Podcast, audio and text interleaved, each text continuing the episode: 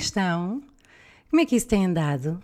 Sei que desde o último episódio que tem andado um pouco desaparecida, que não deixa de ser irónico com o título do último episódio, mas estou cá, estou cá, malta, tenho sido até bastante mete-nojo nas redes sociais, fazer uma coisa que abomino.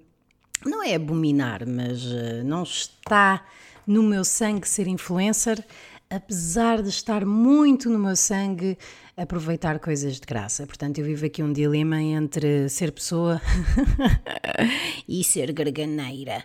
Sou a Joana Gama, olá. Eh, em princípio, estando a ouvir este podcast, saberão disso. Muito obrigada por estarem a ouvir.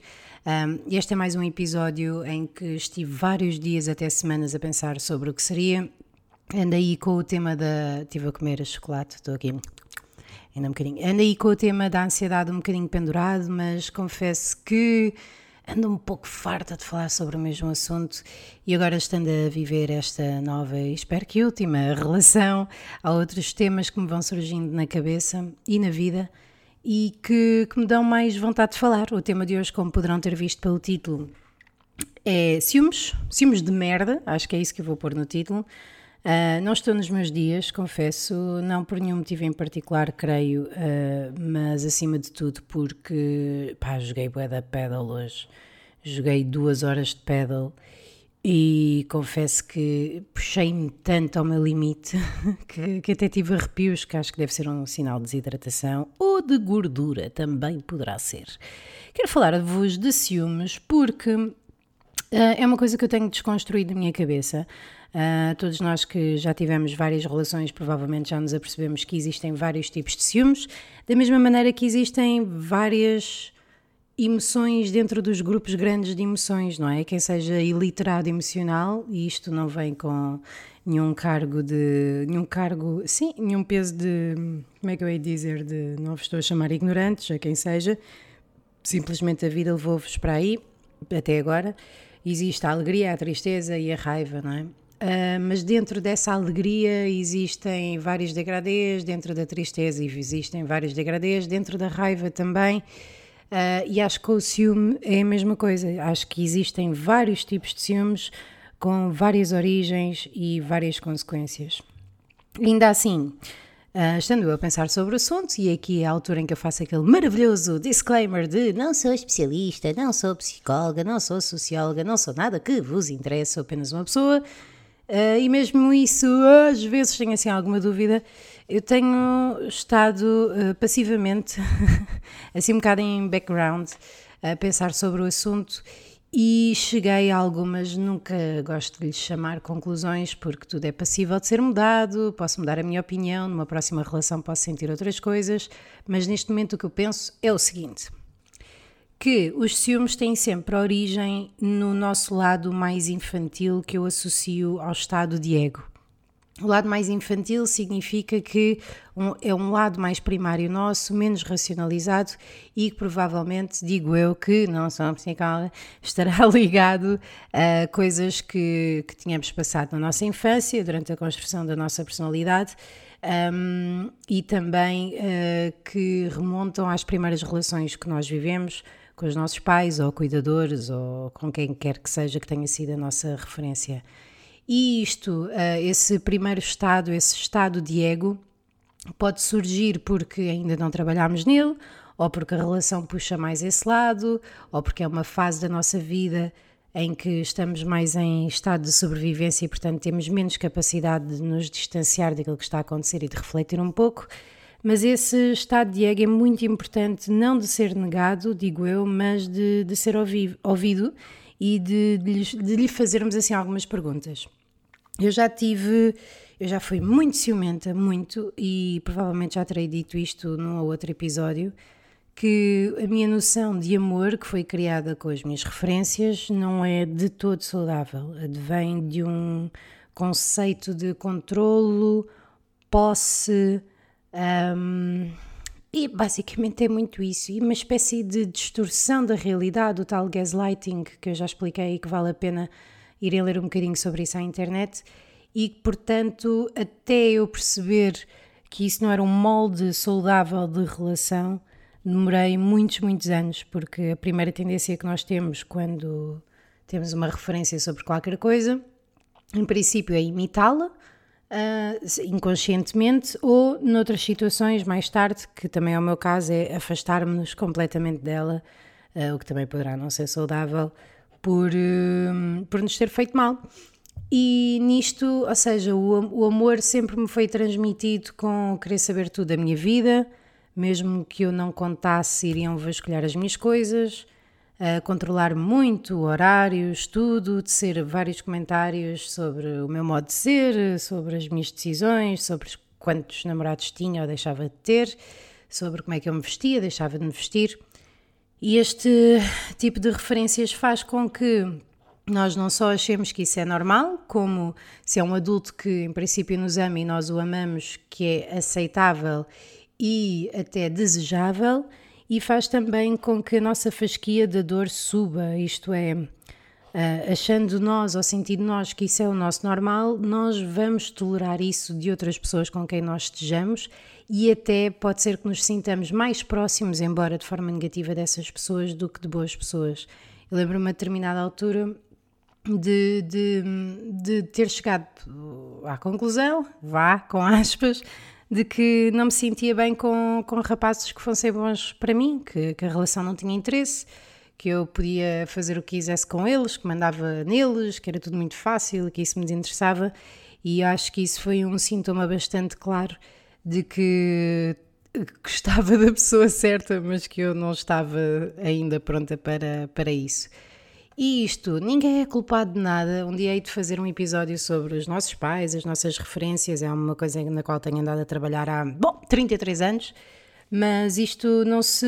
Eu não, como também já disse, não, não culpo ninguém por isto, porque as coisas são uma dinâmica, só vão até onde nós permitirmos que vão, e portanto assumo a minha a parte de responsabilidade por uh, todas as relações mais tóxicas que, que tive até hoje.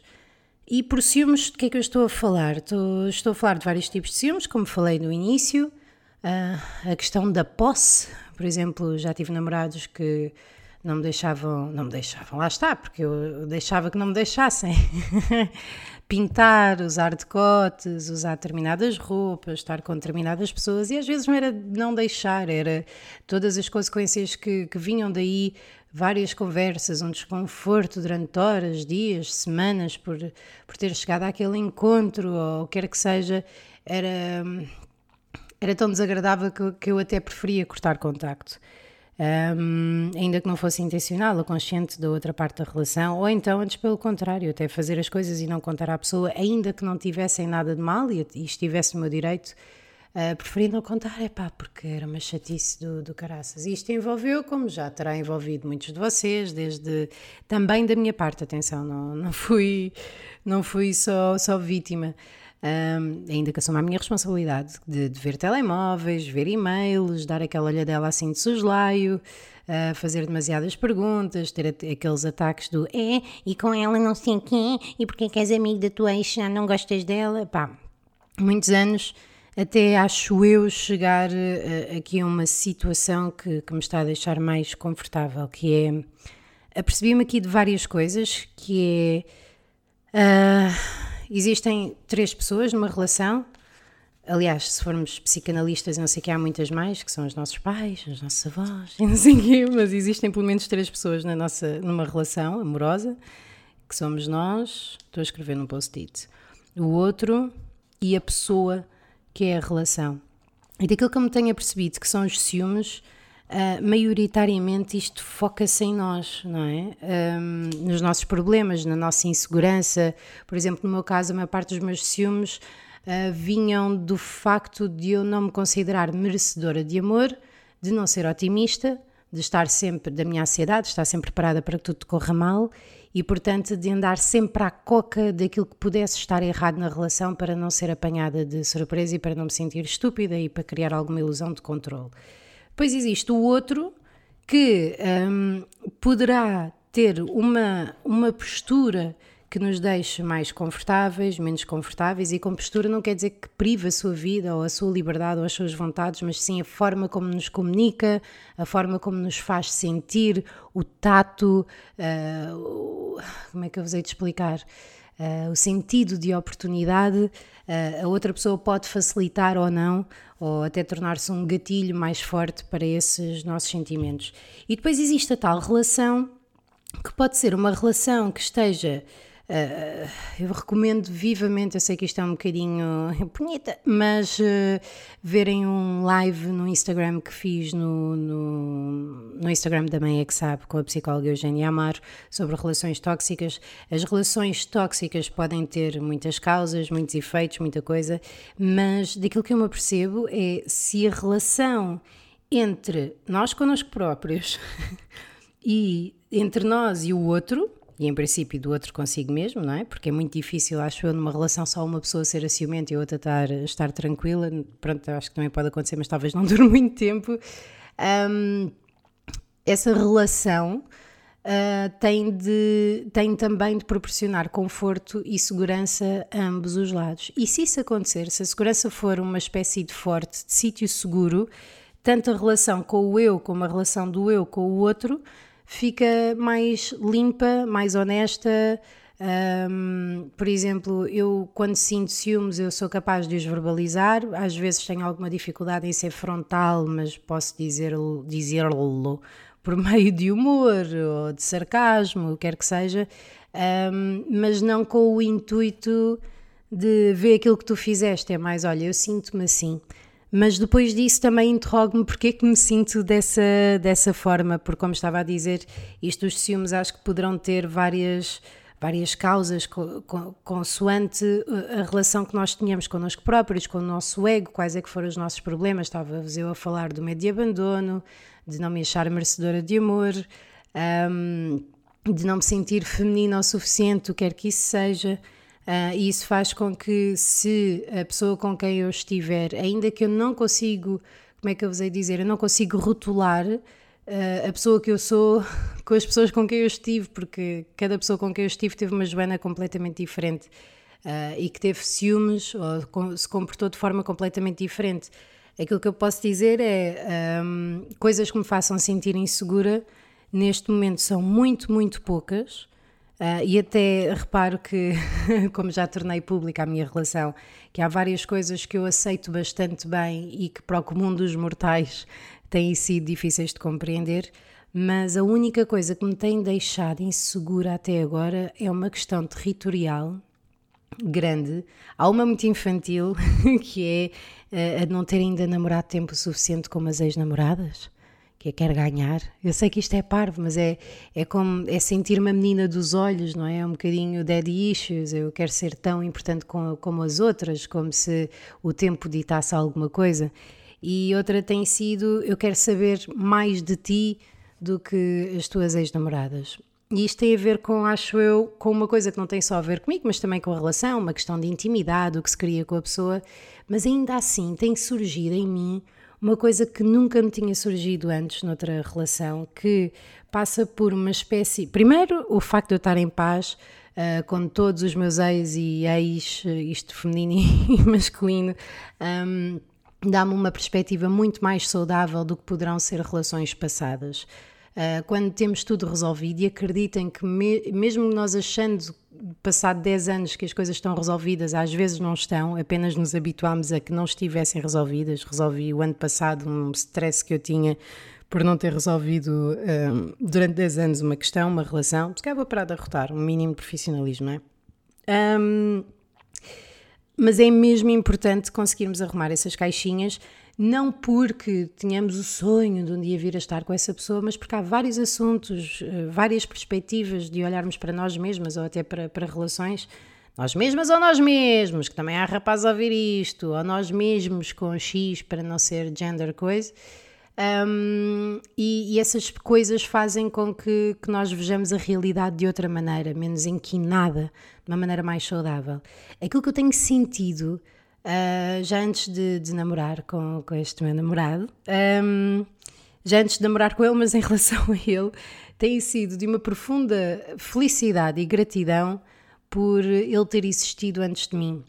Uh, porque tenho perfeita noção de que a pessoa que eu sou hoje, por exemplo, foi feita de todas as pessoas com quem eu estive e que fizeram parte da minha aprendizagem e que me tornaram quem eu sou agora, que faz com que eu seja gostável por esta pessoa de quem eu gosto tanto e a mesma coisa ao contrário. Isto é, se o meu namorado não tivesse namorado com outras pessoas antes, não tivesse aprendido aquilo que aprendeu, uh, não tivesse ouvido aquilo que ouviu, uh, e, e, e, ele aprende muito, ele é como eu, ele sorve, sorve conhecimento, aprendizagem.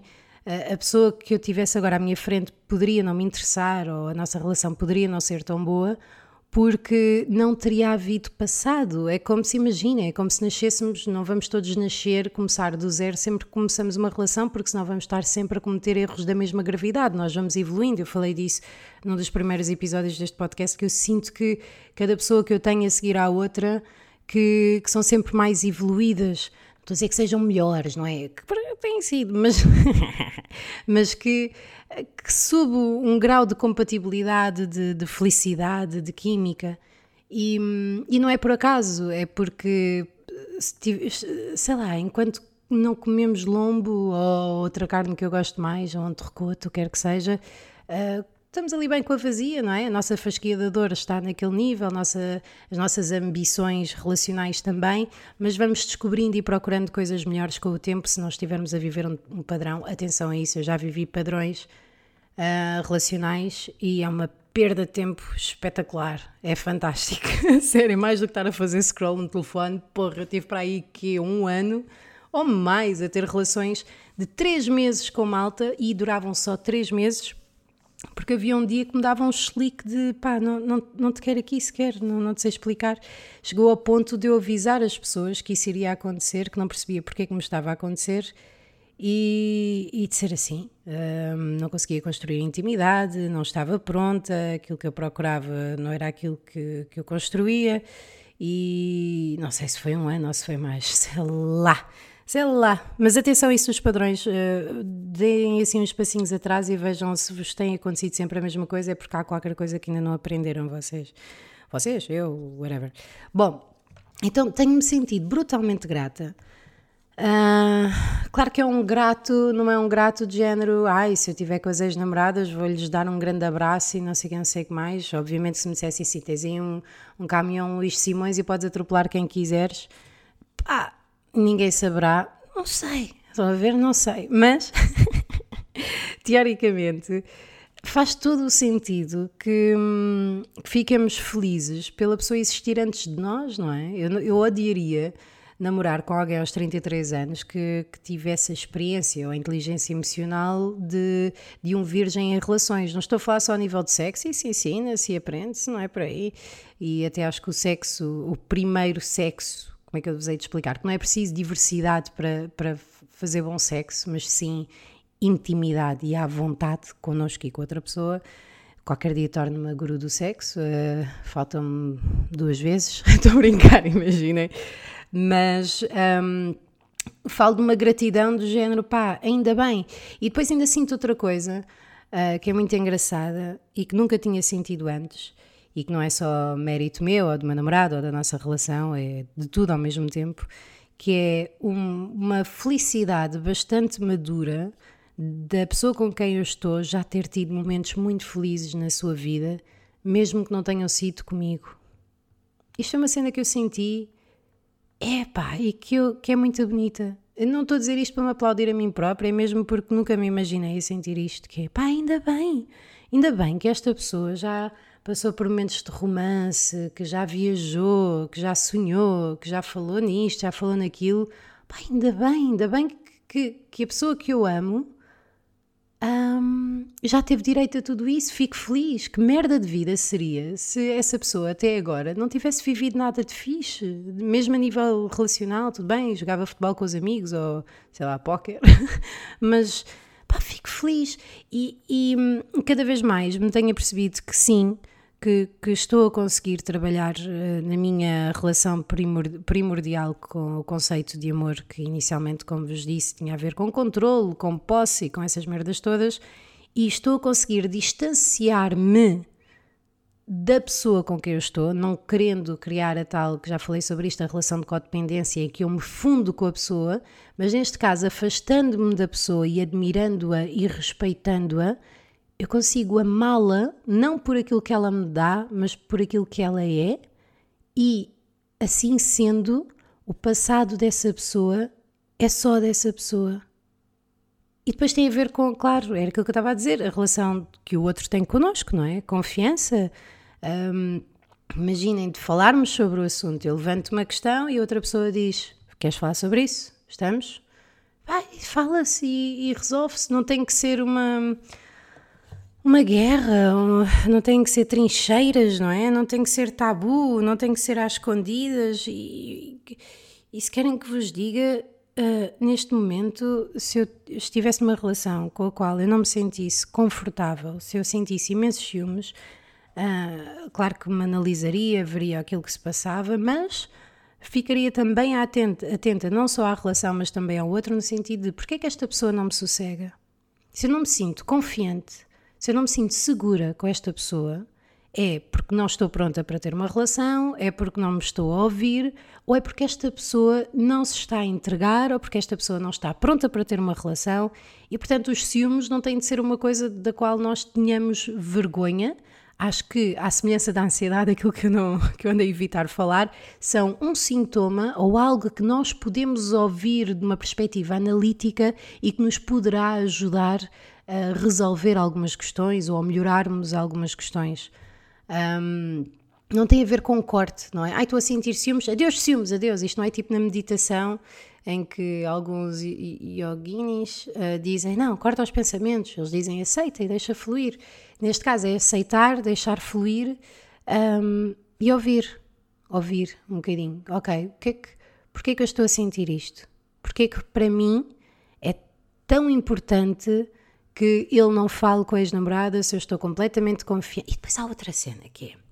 Nós temos de perceber uma coisa, e, e, eu também. Ainda no outro dia, a Mónica Valdegato, uma comediante que lançou um podcast, A Caixa de Areia, poderão ouvir. Ela está a fazer um exercício muito, muito giro, uh, um bocadinho semelhante àquilo que nós, que nós, que eu faço aqui, que é pá, caga na etiqueta do comediante, bora ser pessoas.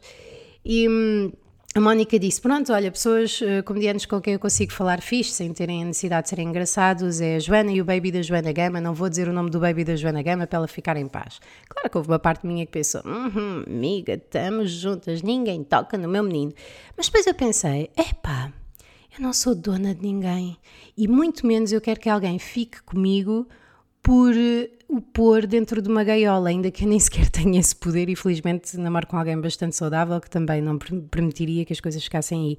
Mas, ou seja, nós não controlamos nada. E não é por andarmos a buscar mensagens ou ouvir chamadas ou, sei lá, registros de telefone, também já me aconteceu isso, que nós vamos ter algum controle sobre a realidade. Até vos digo mais, é deixar andar tudo à solta, porque aí tornam-se mais descuidados. Estão a perceber ou não?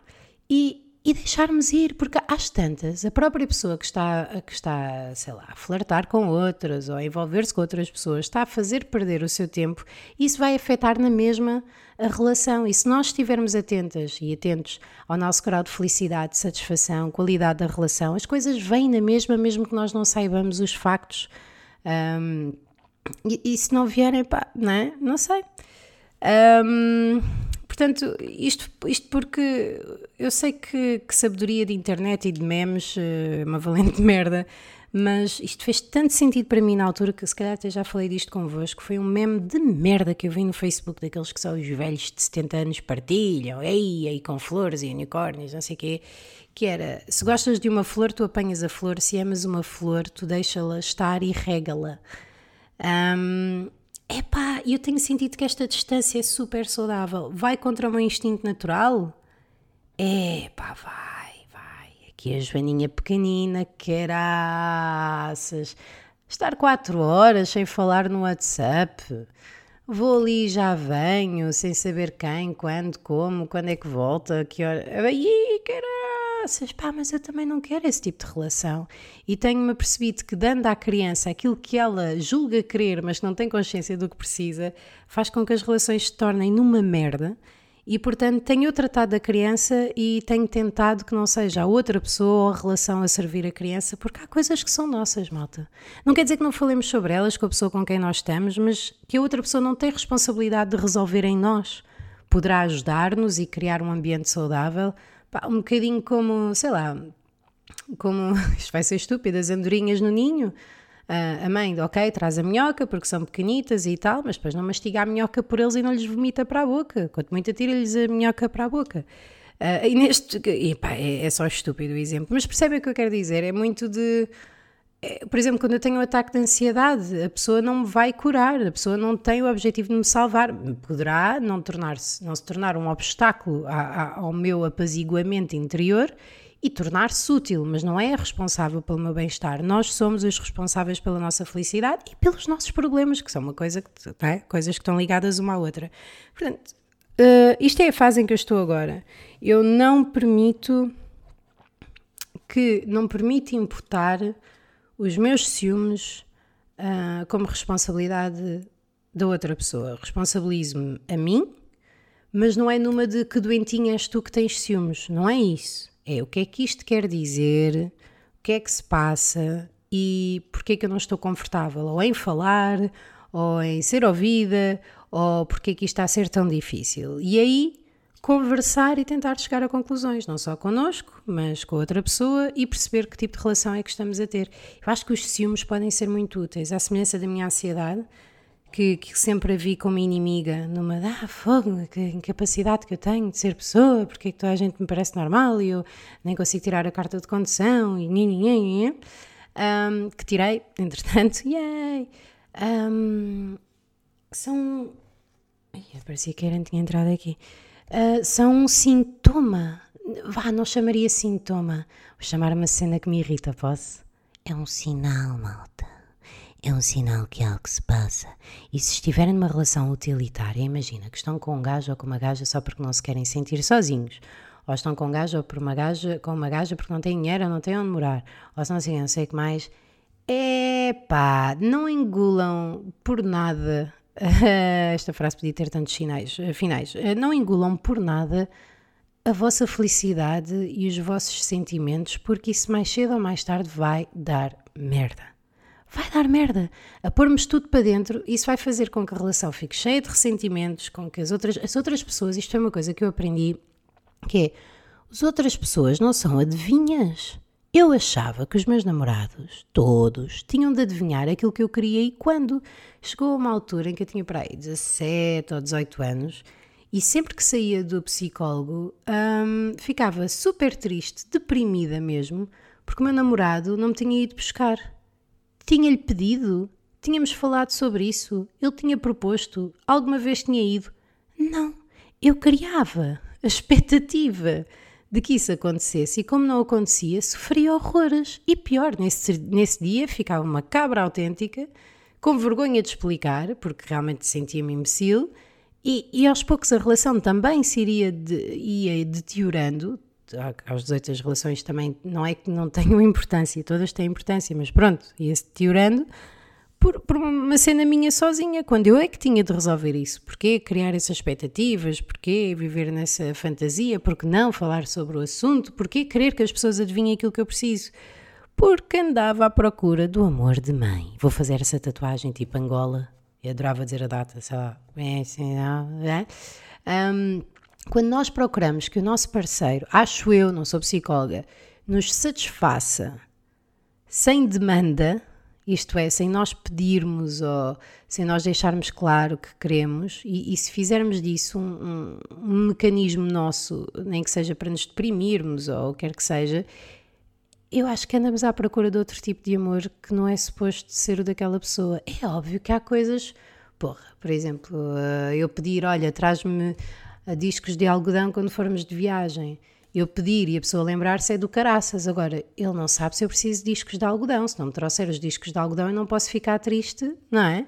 Temos de ser aqui minimamente racionais e realistas.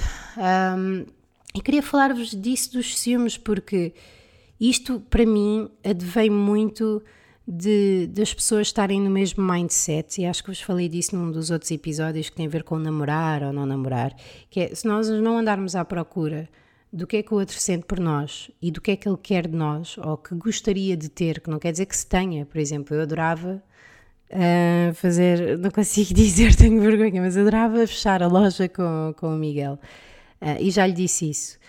Ele sabendo disso, saberá que em princípio o meu mindset, o meu comportamento, a minha dedicação estará em sintonia com o meu melhor, tendo em conta esse, essa vontade, esse objetivo.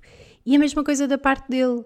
Eu sei que, estando os, do, os dois nisto, com um determinado mindset ou o que quer que seja, que pá, que não andamos, não andamos a brincar, não é? Que em princípio se comunicará, se terá paciência, às vezes não se tem paciência, não, não somos dois psicólogos drunfados, assim, diz-me aquilo que estás a sentir, com certeza, compreendo, um abraço, um, até já.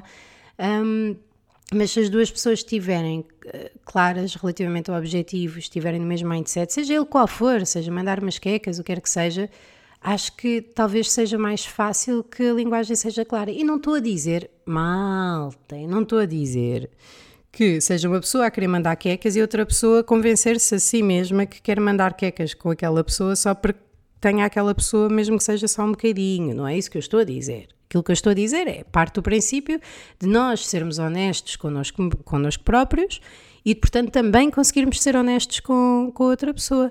Eu fiz uma coisa que me envergonha muito, que foi pá, deixar claro num podcast, na internet, um, que gosto de namorar e que preciso de namorar. Não é precisar, tipo, eu funciono sem, não é isso que eu estou a dizer, mas a mim não me satisfaz, tipo quequinhas e coisas desse género. Quequinhas foi bem, não foi? Não, mas não, não é isso que eu gosto, não é? Não, pá, não, não sou essa gaja. Neste momento não sou essa gaja. E hum, o que não tem mal nenhum. Estou a dizer é que também é difícil uma pessoa assumir, de, ah, porque é muito mais giro, é, eu gostei de folia e, e é vê-las a passar, e até fiquei com maxilar, pá. Uh, no meu caso não é isso, não é, não é de todo isso. Uh, aliás, a mim o que me deixa feliz é gostar e ser gostada, reciprocidade. Um, e é isso. Acho que é simples. Agora, uh, pá, só que eu agora olho para trás e vejo tudo aquilo que eu já sofri com ciúmes e tudo o resto e adorava poder voltar atrás no tempo e dizer assim: filha, deixa estar, deixa-o ir, é com ele, a aprendizagem é dele, quer que seja. O que é que se passa contigo? Porquê é que te sentes assim? Mas há alturas em que não nos conseguimos responder. E uma das coisas que eu gostaria de fazer, mas que não faço, mas gosto muito de dizer que sim, é escrever. De quando era pequenina, escrevi. Quando era pequenina, nunca fui pequenina, de acordo com a minha mãe, sempre fui balofa. Mas escrever muito, muito, muito, muito, muito. Porque às tantas no início a escrita começa por ser um bocadinho artificial, dizendo, ai, hoje cá estou a escrever. Mas às tantas, quando entramos ali no flow, na zona, um, estamos mesmo a dialogar internamente e de graça, malta, e chegamos ali a conclusões engraçadas, mesmo que não sejam óbvias, mesmo que não fechemos o, o Word e pensemos, é pá, isto foi do caraças, a nossa cabeça, pá, aliviou pressão. É como, sei lá, um balão que está quase a arrebentar e fizemos, tss, ok, tem espaço para encher mais um bocadinho. E desporto, escrever, estar com amigos, não numa lógica de evicção da realidade ou de estarmos sozinhos, mas para ir pontuando o nosso dia, são coisas que também ajudam que a nossa cabeça esteja melhor e que não caiamos tanto nos ciúmes também, que é, eu, eu sinto que o meu ego surge se eu não dormir bem. Por exemplo, se eu andar mais cansada ou se eu andar frustrada ou insegura, torno-me uma pessoa muito mais psycho. E portanto, isto tem que ser todo um canivete suíço à la MacGyver para, para estarmos minimamente estáveis. Pelo menos no meu caso, que sou bastante vulnerável. Queria só, queria só dizer isto porque adorava ter sabido isto quando era mais nova. adorava ter sentido isto quando era mais nova. Que é, pá, faz como eu estou a ver, ou seja, eu não preciso de controlar, eu vejo a atitude, eu vejo. Se nós não estivermos numa postura, isso é outra coisa que eu fazia, que é pedir, pedir, pedir e exigir muita presença, muita presença. Se nós não dermos a oportunidade a outra pessoa também de, de aparecer, de surgir, de dar, nós não sabemos o quanto é que essa pessoa gosta de nós, sabemos o quanto essa pessoa acha que gosta de nós ou o quanto é que essa pessoa quer que nós pensemos que ela gosta de nós, mas não sabemos o quanto gosta. E às vezes adotando uma postura mais passiva, menos uh, survival mode, como disse no início, ou menos uh, attention whore, como é o meu caso, vá. Attention whore é muito apreciativo, mas attention seeker. Um, conseguimos ver a outra pessoa, como é que ela funciona, quando é que ela se aproxima de nós, o que é que ela nos diz, como é que ela nos olha, como é que ela está disponível, que perguntas é que ela faz, o que é que ela sente, porque não nos esqueçamos, e pessoas como eu temos, ou tinha, uh, no meu caso, a tendência de ser assim, opá, quando é tudo sobre nós, não sabemos o que é que se está a passar. Não sabemos, não vemos, não ouvimos. Hum, e no, no, fundo, depois a relação também não nos preenche e acaba por ser utilitária, como falei há pouco sobre as relações tóxicas e o live no Instagram, e sendo utilitária, uh, acaba por ser tão satisfatório como, sei lá, ir de um sítio para outro. Pronto, chega-se, alcança-se, mas não, não se muda, não, não há percurso a, a assinalar, é o que é. E é muito mais giro se, se estivermos envolvidos e se também dermos. Uh, ainda que seja uma perspectiva egoísta do é muito mais giro para nós, porque ficamos mais felizes, epá, é uma relação em que se dê espaço e em que se tenha realmente curiosidade e se queira ouvir e sentir o outro, é de uma maravilha. Obtemos tão mais informação assim, malta. Tão mais informação, muito mais do que ir ao telemóvel e não sei o quê. Migas, caguem para o WhatsApp deixar ligado no computador. Caguem nisso. Vejam as pessoas façam a vossa análise no presente, que assim ficamos a saber tudo. E também, depois de, de fazermos esse exercício com os outros, depois que até arranjamos ferramentas para, para nos analisarmos a nós. Como é que eu me sinto na presença desta pessoa? Uh, como é que o meu corpo reage? Se eu tenho vontade de lhe tocar ou não? Como é que funciona a minha libido? O que é que me faz querer ter sexo? O que é que me faz não querer ter sexo? Conhecermos-nos melhor, o que não quer dizer que nós não mudemos, mas também assim para que também assim consigamos passar informações à outra pessoa.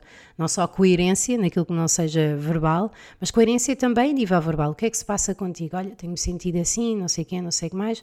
Pá, e informação é poder e informação verdadeira e que não esteja moldada às projeções dos nossos piores medos, que é aquilo que nós fazemos quando estamos no, num estado de ego, não é? Nós nunca imaginamos, ah, ele não me disse nada, deve, deve ter ficado sem bateria no telefone, vou dormir descansada. Pronto, isto é muito raro, por acaso, agora a mim acontece-me, mas não quer, não é? Há sempre ali um bichinho do pronto, deve estar ali. Quando não há sempre, agora já não há, mas a gente sabia e pronto, e é legítimo. Um, mas é giro, é muito giro trabalhar isto e garanto-vos que, pá, foi aquilo que eu escrevi no Instagram do outro dia, porra, eu a fazer um podcast sobre mim e a citar-me a mim própria num post em que falei sobre mim própria, damn, mas que é, pá, se, as relações só servem se nos fizerem sentir bem, se nós fizermos com que o outro se sinta bem. E não quer dizer que não haja fases de merda, tipo, a outra pessoa tem que ir trabalhar para fora ou, ou começou agora um trabalho qualquer que exige muito mais tempo, anda mais cansado. Claro que há fases de de desequilíbrio equilibrado, ou seja, agora és tu, depois sou eu, não sei o quê. O que estou a dizer é estruturalmente a relação sugar-vos energia, vocês estarem constantemente tristes, ou aflitos, ou frustrados, ou indignados, ou estarem com a pessoa e estarem em sobressalto, não conseguirem relaxar, verem que essa pessoa não consegue sair de si própria, não, não consegue ver-vos, que vocês estão só a dar e não estão a receber. É pá, fuck that shit. Há boé da peixe por aí. E eu não estou a dizer, pá, não estou a dizer no início, que se calhar até mais no início, porque no início, se não houver aquela cloudzinha também, não sei, não sou perita nisto, mas um, é falar, falar, falar, falar connosco, falar com outra, pá, mas isto, assim, quem sou eu? Namoro há aqui, nem há dois meses, tenho um divórcio aqui no meu, no meu currículo, quero só passar-vos as coisas que eu vou descobrindo e as coisas que eu sinto que vou aprendendo, porque adorava que tivesse a vida puta de um shortcut, meu. Porque adorava quando fosse mais nova e estivesse a ligar 40 mil vezes para o fixo de um ex-namorado meu, não ter feito essa figura de imbecil e, e ter pensado só: não quero atender, não atende. Há consequências, não é consequências numa de cabra vingativa, é de género, tudo bem, não quero atender agora, eu tenho que resolver-me sozinha e amanhã logo se vê aquilo que eu sinto em relação a isto e como é que eu resolvo e se há relação, se não há. Não, porque nós não conseguimos fazer com que os outros gostem de nós como nós queremos que gostem, não, nós não, não devíamos querer moldar as pessoas a nosso gosto, deveríamos gostar delas como elas são e deveríamos sim proporcionar-lhes brilho e oportunidade para brilhar e para serem mais felizes. Isso não passa por termos um dedinho tipo antes e depois. Passa assim, pá, isto é uma cena que é. Eh, eu disse isto no outro dia ao Miguel, que é, eu não faço cedências, para mim é um gosto proporcionar-te prazer. Boa imagem para terem na vossa cabeça. Mas é tipo, ok, não vamos ali, não lhe apetece, epá, não vou fazer. Ok, está certo, agora és tu, depois sou eu. Não é uma cedência, não sinto como se fosse um sacrifício, nem. pá, para já sinto que tudo flui normalmente e gostava muito que toda a gente pudesse ter acesso a isto e, acima de tudo, que ninguém se sentisse tão pouco merecedor de amor que ficasse numa relação de merda. Só isto que eu quero dizer. Porque, ah, pá, man, man, que é mesmo assim, há de boeda peixe Pá, nem que seja Tinder, pá, que seja. Eu e o Miguel estávamos, no, por acaso não nos conhecemos lá, mas estávamos no Tinder. Um, portanto, há gajos boa da fixe gajas boa da fixe no Tinder, não é por aí. mas não vale a pena. Sigam, façam o vosso trabalho.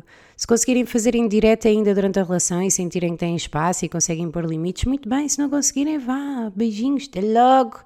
E vamos, bora aí. Se precisarem de ajuda também, não se esqueçam de contactar as entidades uh, designadas para essa questão, a APAV e, e essas coisas. Lamento muito uh, que as pessoas eh, estejam e fiquem em relações tóxicas de violência psicológica, física ou até de, de outro tipo de, de dependências. Uh, ninguém merece ser maltratado, mas o, o, o melhor de tudo era que ninguém acreditasse que merece ser maltratado. E para isso cá estamos, a educar os nossos filhos e a falarmos sobre os assuntos, partilharmos ideias para que todos juntos consigamos sentir que somos todos merecedores de ter a melhor vida possível. Eu sou o Gustavo Santos, boa noite. Mas pronto, deu-me para isto hoje. Espero que estejam bem, que estejam a aproveitar o bom tempo, ainda que Covid.